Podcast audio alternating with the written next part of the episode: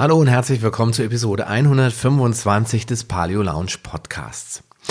In der heutigen Folge möchte ich mit dir über die vier Säulen eines gesunden Lebenswandels sprechen, denn gestern haben wir schon in der ersten Episode ein wenig über das ganze Thema Paleo Lounge gesprochen und jetzt möchte ich gerne mit dir völlig neu durchstarten in eine neue Ära des Paleo Podcastings und ja, wir starten mit den vier Säulen und ja, was diese vier Säulen im Einzelnen sind und was es für dich bedeutet, das erfährst du jetzt gleich nach diesem Clip. Willkommen in der Paleo Lounge, dem deutschsprachigen Podcast für Paleoernährung und einen ganzheitlichen Lebenswandel. Für ein Leben in Harmonie mit deinem Körper und der Natur.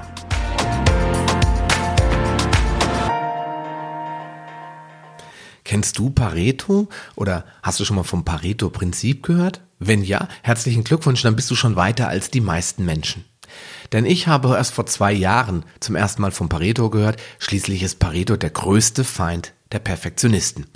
Denn er sagt, 20 Prozent deiner Arbeit oder 20 Prozent deines Einsatzes bringen dir bereits 80 Prozent der Ergebnisse oder 20 Prozent deiner Kunden machen 80 Prozent des Umsatzes.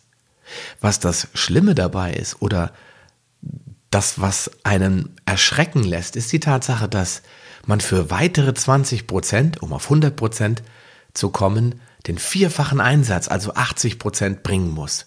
Und dementsprechend kommt man irgendwann an einen Punkt, wo Perfektionismus furchtbar teuer wird.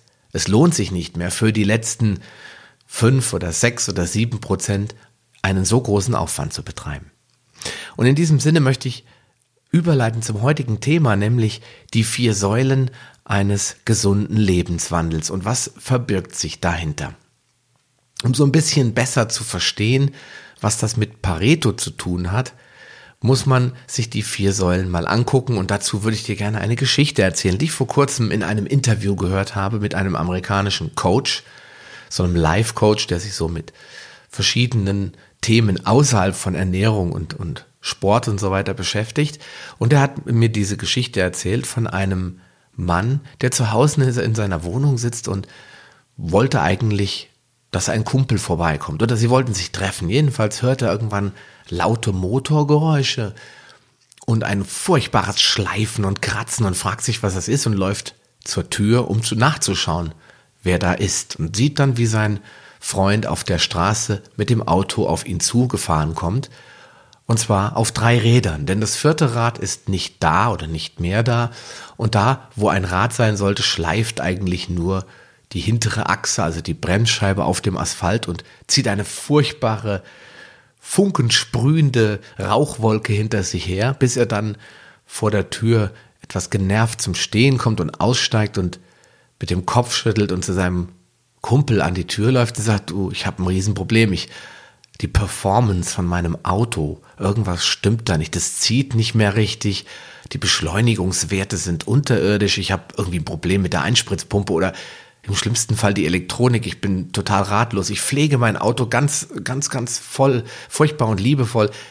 Kannst du mir sagen, woran das liegt? Und daraufhin sagt sein Kumpel zu ihm, ich würde es mal mit einem vierten Rad probieren.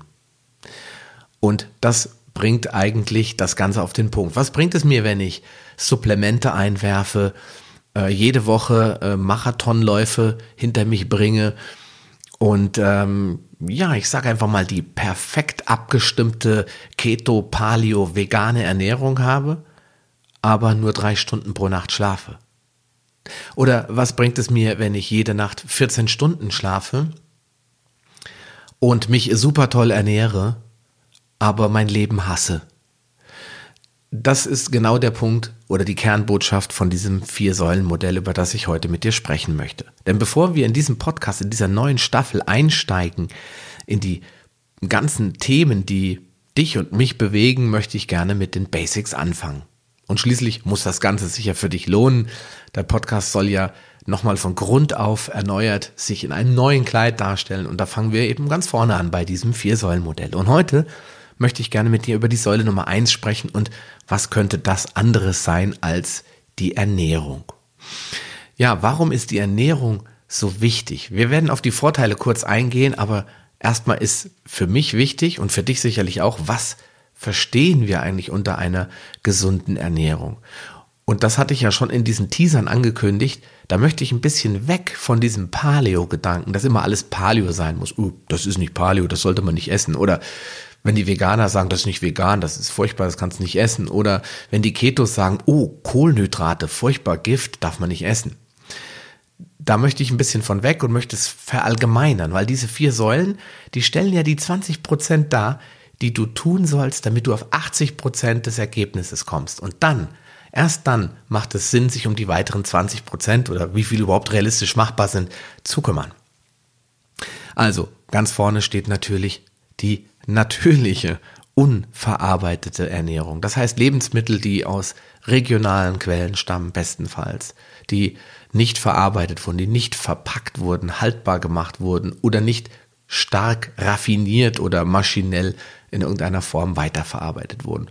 Das sind eben Lebensmittel ohne Zutatenliste. Die sind also besonders wichtig. Dann die Regenbogendiät. Das wird jetzt die Veganer unter euch oder die Pflanzenfreunde unter euch freuen, denn ich bin ein großer Fan geworden von der Regenbogendiät oder von der Ernährung vielseitiger Nahrungsmittel, die eben bestimmte Farben des Regenbogens wiedergeben, zum Beispiel alle Gemüsearten, Pilze, Obst, Kräuter. Das ist ja alles sehr bunt und sehr vielseitig und man wird es damit sicherlich schaffen, einen Regenbogen herzustellen. Es gibt sogar ein Buch, das heißt The Rainbow Diet. Ich wollte das Buch unbedingt mal lesen. Da geht es eben um die Vitalstoff, nährstoffreiche Ernährung mit Obst, Gemüse, Kräutern, Pilzen und so weiter. Also, das ist ganz wichtig. Fisch, Fleisch und Meeresfrüchte sind natürlich ebenfalls ein Bestandteil einer gesunden Ernährung, denn sie liefern essentielle Fettsäuren, essentielle Aminosäuren und wenn man auf die richtige Herkunft achtet, dann ist die Schadstoffbelastung bei diesen Fleisch- und Fischsorten nicht unbedingt ein großes Problem. Dann mein Lieblingslebensmittel, das Ei. Ich will das Wort Superfood nicht benutzen, aber das Ei kommt dem schon sehr nah, denn Eier enthalten sehr viele Vitamine. Ein Ei deckt schon, je nachdem wie groß es ist, circa 17 Prozent des Vitaminbedarfs eines durchschnittlichen Menschen.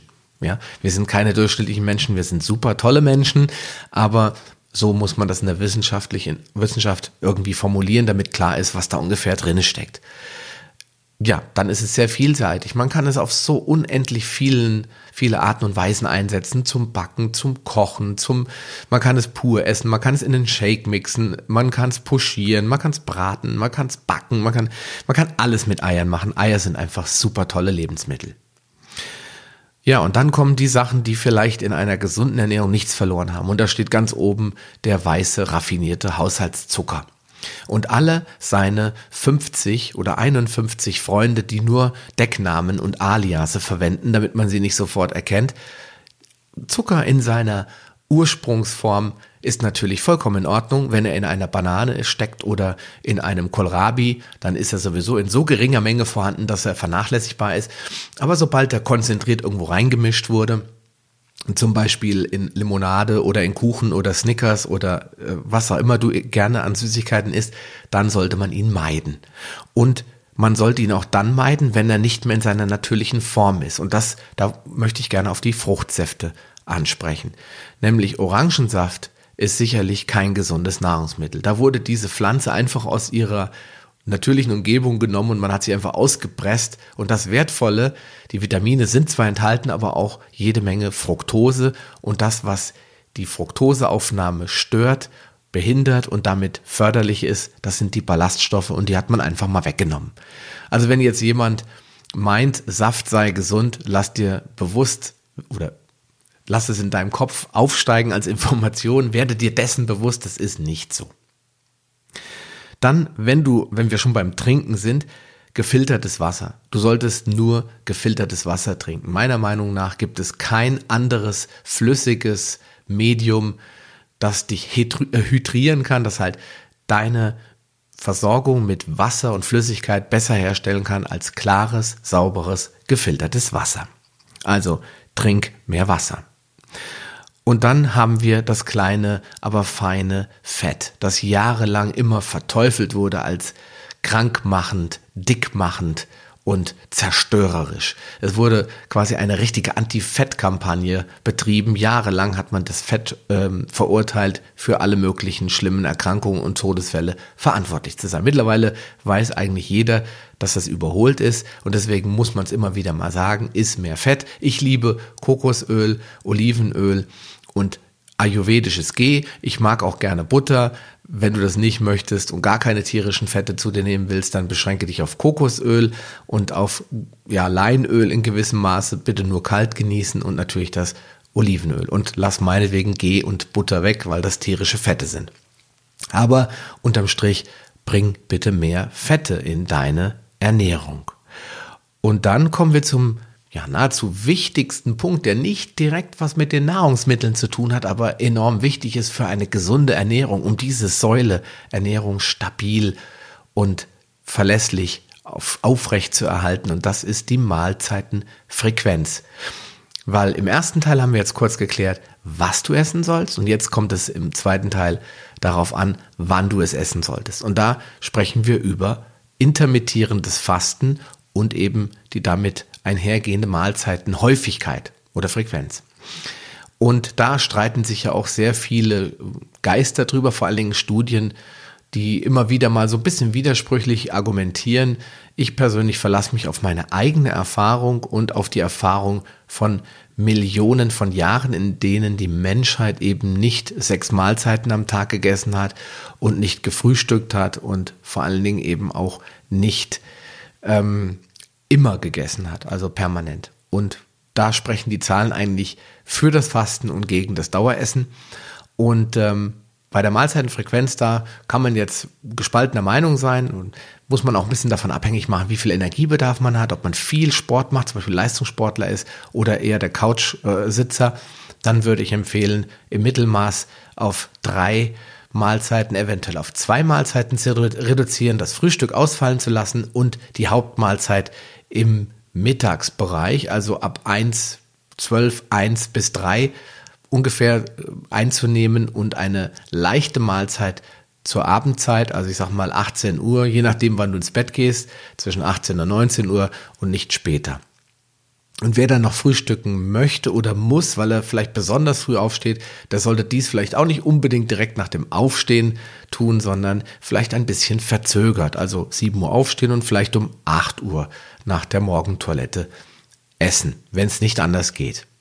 Wichtig ist dabei zu beachten, warum man morgens keine Kohlenhydrate essen sollte, denn schließlich passiert morgens immer das Gleiche. Der Cortisolspiegel steigt an, wenn der Cortisolspiegel ansteigt, dann neigen wir zu Fettproduktion.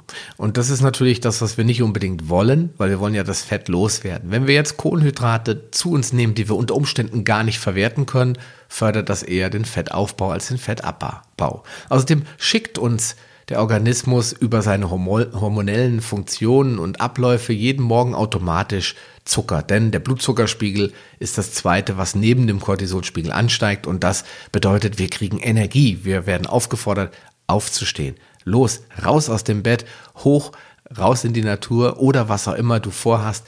Diese Energie kriegen wir über einen steigenden Blutzuckerspiegel und über das Cortisol, das uns aktiv macht, das uns ja vielleicht ein wenig stresst, aber uns auf die Beine bringt. Und diese beiden Faktoren sprechen eigentlich definitiv dagegen, sich morgens ein fettes Haferflockenmüsli mit äh, Honig und Erdbeeren reinzufahren und da vielleicht lieber auf ein etwas fett- und eiweißbetonteres Frühstück zurückzugreifen oder, wie ich es schon gesagt habe, vielleicht ganz und gar darauf zu verzichten. Ja, das heißt, wir sind quasi durch mit Säule Nummer eins, was und wie wir essen sollten und gehen mal kurz auf die Vorteile, weil jeder möchte natürlich wissen, warum mache ich das eigentlich? Warum sind denn bestimmte Punkte, die du jetzt genannt hast, so vorteilhaft? Und ja, die eine oder andere Sache ist völlig logisch, denn erstmal wird diese Änderung in deiner Ernährung den Effekt zeigen, dass du deinen Stoffwechsel ankurbelst oder sagen wir es mal vorsichtig, optimierst. Das bedeutet, die Kohlenhydratverbrennung wird in den Hintergrund gedrückt und der Körper wird sich mehr um seine Körperfette kümmern. Das kommt alleine schon durch das Fasten, sei es intermittierend oder auch alternierend, Fasten, Essen, Fasten, Essen oder sogar Langzeitfasten. In jeder Art und Weise des Fastens wird der Stoffwechsel angekurbelt bzw. optimiert und die Fettverbrennung gesteigert. Außerdem reduziert die Ernährung die Belastung des Körpers mit Antinährstoffen und anderen Schadstoffen, denn wenn du nichts Verarbeitetes mehr zu dir nimmst oder das drastisch reduzierst, wird der Körper auch weniger mit Schadstoffen konfrontiert, die er wieder rausspülen, entschlacken, entgiften muss. Dann senkt eine zuckerarme Ernährung, und damit meine ich jetzt wirklich eine radikal zuckerarme Diät, die nur noch auf Obst und Gemüse basiert und nicht mehr auf Schokolade, Keksen und Cola, die reduziert natürlich massiv den Blutzuckerspiegel. Und wenn der Blutzuckerspiegel sinkt, braucht der Körper weniger Insulin. Infolgedessen sinkt der Insulinspiegel. Sinkt der Insulinspiegel dauerhaft, bedeutet das, dein Diabetesrisiko geht zurück. Dann erhöht diese Ernährungsweise die Insulinsensitivität. Was ist das? Insulinsensitivität, das sagt das Wort schon ein wenig und ähm, beschreibt es vielleicht sogar, heißt, wie sensitiv deine Zellen auf die Ausschüttung des Hormons Insulin reagieren. Wenn diese Zellen sensitiv sind, das bedeutet, sie reagieren auf Insulin sehr gut. Also wenn du jetzt was isst, was zuckerhaltig ist und der Insulinspiegel steigt an, damit der Zucker in die Zellen kommen kann, dann werden die Zellen alle Türen weit aufmachen und sagen, her mit dem Zucker, brauchen wir. Wenn die Insulinsensitivität also steigt, dann bedeutet das, dass deine Zellen sehr schnell auf Insulin reagieren. Also natürlich nur deine insulinabhängigen Zellen, alle anderen nicht. Und wenn der Körper eben eine hohe Insulinresistenz hätte, das ist genau das Gegenteil, würde das bedeuten, du müsstest sehr viel mehr, also dein Pankreas, deine Bauchspeicheldrüse müsste sehr viel mehr Insulin produzieren, damit es in die Zellen aufgenommen werden kann. Also das krasse Gegenteil. Vorteil jetzt an dieser Ernährung ist, die Sensitivität erhöht sich. Gleichzeitig sinkt die Entzündungsneigung. Wir alle sind voller Entzündungen. Also wir sind ja keine sterilen Organismen, sondern in uns stecken Bakterien, Bazillen, Viren, die alle in Harmonie miteinander leben. Und wenn eine Disbalance, also ein Ungleichgewicht entsteht, der Körper kurzfristig aus seiner Homöostase geworfen wird, entsteht vielleicht örtlich irgendwo eine schwere Entzündung. Das heißt zum Beispiel eine Nasenschleimhautentzündung oder eine Darmentzündung oder eine, weiß ich nicht, Magen-Darm-Entzündung oder eine Gallenblasenentzündung. Gott bewahre, dass dir das passiert, aber das sind alles ja Zeichen dafür, dass der Körper mit irgendwas überfordert ist in diesem Moment. Und ähm, ja, das staut sich meistens leider auf. Das passiert ja nicht von heute auf morgen. Und das ist diese Entzündungsneigung. Wenn man jetzt also zu, zu Entzündungen neigt, sei es durch die Ernährung, sei es durch Stress etc. und andere Faktoren, dann werden diese Entzündungsmarker im Blut hochgehen und die Wahrscheinlichkeit, dass sich ganze Bereiche, Organe oder wie auch immer entzünden, steigt an. Also in dieser Form der Ernährung sinkt diese Neigung der Entzündung. Sie bleibt in einem normalen Rahmen und du musst dir keine Gedanken machen, dass irgendwelche schweren Infektionen entstehen können. Dann verbessert es deine Darmflora, denn schließlich haben wir Regenbogendiät angewendet. Das heißt, wir essen sehr viel ballaststoffreiches Obst und Gemüse, das die Bakterien im Darm brauchen, um davon zu leben. Denn jeder Ballaststoff füttert wiederum eine andere Bakteriengruppe. Zum Beispiel der ähm, Lactobacillus hat ganz andere Anforderungen als bestimmte andere Bakterienstämme, die im Darm wachsen, wie zum Beispiel das Bacillus subtilis. Und wenn du bestimmte Ballaststoffe komplett aus deiner Ernährung gestrichen hast, dann gibt es diese Bakterien in deinem Darm unter Umständen gar nicht. Und die Frage ist, bist du dann, hast du dann ein optimales, gesundes Mikrobiom, wenn du sehr einseitig isst? Selbst wenn du jetzt nur Paprika essen würdest, das wäre jetzt per se erstmal nicht ungesund, aber die Einseitigkeit würde dafür sorgen, dass dein Mikrobiom, also deine Darmflora, nicht besonders vielseitig ist. Und wir wollen ja Vielseitigkeit. Also verbessert es deine Darmflora, wenn du eben die Prinzipien, die ich oben angesprochen hast, anwendest. Dann optimiert es deinen Vitaminstatus. Klar, viele Vitamine und Nährstoffe finden sich in Gemüse und Obst und auch in den angesprochenen Eiern. Und wenn du diese vitalstoffreiche Ernährung betreibst, wird sich dein Vitaminstatus verbessern. Deine Speicher füllen sich, du fühlst dich lebendiger und Dein Körper wird versorgt mit allen essentiellen Nährstoffen, die er braucht, damit du gesund bleibst und möglichst lange lebst. Ein kleiner, aber feiner Vorteil ist Karies. Kein Zucker heißt keine Karies mehr. Natürlich gibt es andere Dinge, die Karies gerne isst, nämlich komplexe Kohlenhydrate in Form von Stärke. Wenn du zum Beispiel jetzt Chips isst, da ist ja kein Zucker unbedingt direkt drin, aber eben komplexe Kohlenhydrate und diese werden natürlich auch durch die Amylasen im Mund teilweise aufgespalten. Also hast du auch mit Chips ein Problem. Und dann natürlich die Säuren aus dem Obst können deine Zähne auch beschädigen. Also du wirst jetzt nicht äh, perfekte Heidi Klum Zähne bekommen, äh, nur weil du kein Zucker mehr isst, aber die Neigung zu Karies nimmt dramatisch ab. Also ein wirklich netter und finde ich positiver Nebeneffekt. Und dann aber das habe ich ganz mit Absicht ans Ende geschoben, hilft dir diese Art der Ernährung natürlich beim Abnehmen. Denn der Körper möchte ja in eine Homöostase, in, eine, in ein Gleichgewicht, in eine Balance kommen. Er hat kein Interesse daran, dass alle Leute mit zu schwachen Gelenken und zu riesigen und zu schweren Körpern durch die Gegend laufen, sondern der Körper möchte gerne funktionsfähig bleiben, im Gleichgewicht. Und das tut er automatisch, wenn das, was wir tun, nämlich die Nahrungszufuhr, auch im Gleichgewicht ist. Also wenn wir einfach gesund uns ernähren, wird der Körper anfangen automatisch abzunehmen. Das ist natürlich nicht so, dass wenn du das jetzt machst, nach drei Wochen aussiehst wie Brad Pitt oder wer auch immer. Da gehört noch ein bisschen mehr zu, aber es ist ein Teil der Rechnung. Wie schon gesagt, immer wieder an Pareto denken. Ja, und dann haben wir noch einen kleinen Punkt. Damit hilfst du dir nicht selbst, aber du hilfst anderen Menschen und das ist mindestens genauso wichtig, nämlich du hilfst der Landwirtschaft in deiner Region. Du hilfst den Menschen, bei denen du gute, wertvolle Lebensmittel einkaufst. Und das bedeutet nicht immer teure Bio-Nahrungsmittel, sondern es bedeutet auch der nette Metzger von nebenan oder der Fischhändler, der jede Woche einmal auf dem Marktplatz steht und Kilometer gefahren ist, um dir seinen frischen Fisch zu bringen. Oder eben der Bäcker, der vielleicht noch aus natürlichen äh, Produkten Sauerteigbrot nach Omas Ur oder Uromas Rezept herstellt oder eben der Landwirt, der seine Schweine und Rinder besonders gut behandelt und sie auf der Weide rumlaufen lässt und dafür etwas mehr verlangt für sein Schweinefleisch oder Rindfleisch. Und du gerade bei diesen Menschen einkaufst, dann unterstützt du diese Menschen, du unterstützt diese Art zu leben, diese Art Nahrungsmittel herzustellen und motivierst unter Umständen deine Freunde, deine Familie und diese Unternehmer dazu, mehr in diese Richtung zu tun, sodass wir in Zukunft alle in den Genuss dieser Nahrungsmittel kommen können und nicht nur die vielleicht etwas besser situierten Menschen. Ja, in diesem Sinne möchte ich gerne den heutigen Podcast beenden, die Säule Nummer eins, die Ernährung abschließen und würde mich freuen, wenn du morgen wieder einschaltest. Es geht gleich morgen weiter mit Säule Nummer zwei und mit dem Thema Bewegung. Das ist nämlich die zweite und nicht minder wichtige Säule, damit unser Auto nachher vier Räder hat. In diesem Sinne, einen schönen Tag, bleib gesund. Bis morgen. Dein Sascha Rühler. Eine weitere spannende Folge der Paleo Lounge geht zu Ende und ich hoffe, sie hat dir gefallen. Alle erwähnten Links und weiterführenden Informationen zu dieser Folge findest du in den Show Notes unter paleo-lounge.de slash podcast. Dort findest du ein vollständiges Archiv aller Podcast-Episoden auf einen Blick. Klicke einfach auf die entsprechende Folge, um zu den Shownotes zu gelangen. Wenn du tiefer in die Welt der Paleoernährung einsteigen willst, dann möchte ich dich herzlich dazu einladen, ein Teil meiner Paleo-Bewegung zu werden.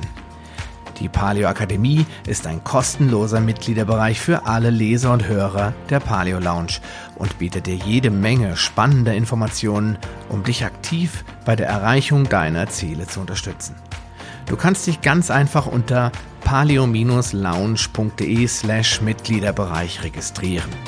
Den Link findest du natürlich auch in den Show Notes. Ich wünsche dir viel Erfolg. Bleib gesund, dein Sascha Röhler.